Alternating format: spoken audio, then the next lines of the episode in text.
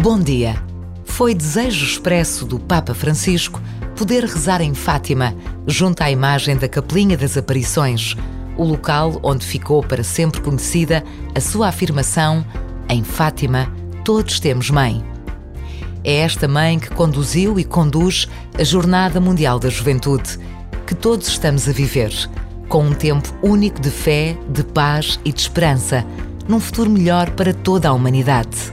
E no final do dia, milhares e milhares de jovens irão esperar pelo Papa Francisco no Campo da Graça, aquele imenso campo que todos conhecemos como Parque Tejo.